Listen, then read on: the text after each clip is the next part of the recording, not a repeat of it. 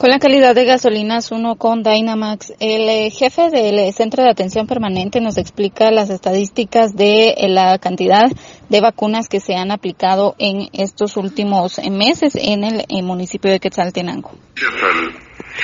Hasta el, día de ayer habíamos vacunado conjuntamente con el IX, pero del IX no es actualizado, pero vamos 105.240 personas con primeras dos. Eso es muy bueno porque prácticamente tenemos ya un 78% de nuestra población meta. Y en segunda dosis pues eh, llevamos ya eh, administradas 68.920 que nos hace un 51%. Eso pues eh, como podemos eh, analizar o ver eh, si las personas pues han acudido a los puestos de vacunación eh, hemos tenido algunos problemas, pero que son solucionables y que el proceso pues eh, va avanzando. Entonces, Hasta el momento aseguran que el proceso de vacunación continúa. Actualmente hay primeras dosis para vacuna Sputnik y eh, luego siguen vacunando segundas dosis de Sputnik B, también de Pfizer, de Moderna y de AstraZeneca.